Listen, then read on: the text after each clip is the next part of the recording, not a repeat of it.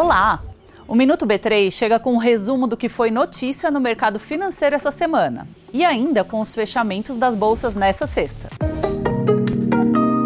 O número de investidores em renda fixa cresceu 15% na bolsa no ano passado. Foi de quase 15 milhões para pouco mais de 17 milhões de investidores. O estoque passou de 2 trilhões, uma alta de 30%. O montante investido em renda variável por cerca de 5 milhões de pessoas físicas cresceu 20%, chegando a 551 bilhões de reais. Agora, vamos conferir o fechamento das principais bolsas pelo mundo, começando pelo Brasil. O Ibovespa encerrou o pregão na contramão dos mercados globais globais, com queda de 0,63%. Pesou o recuo em blocos de ações do setor financeiro e da Petrobras, que acompanharam a forte desvalorização da commodity no exterior. Na semana, o Ibovespa avançou 0,54%. Vamos ver como foi o fechamento no mercado norte-americano. As bolsas de Nova York encerraram o pregão em leve alta, depois de atingirem novos recordes em Wall Street.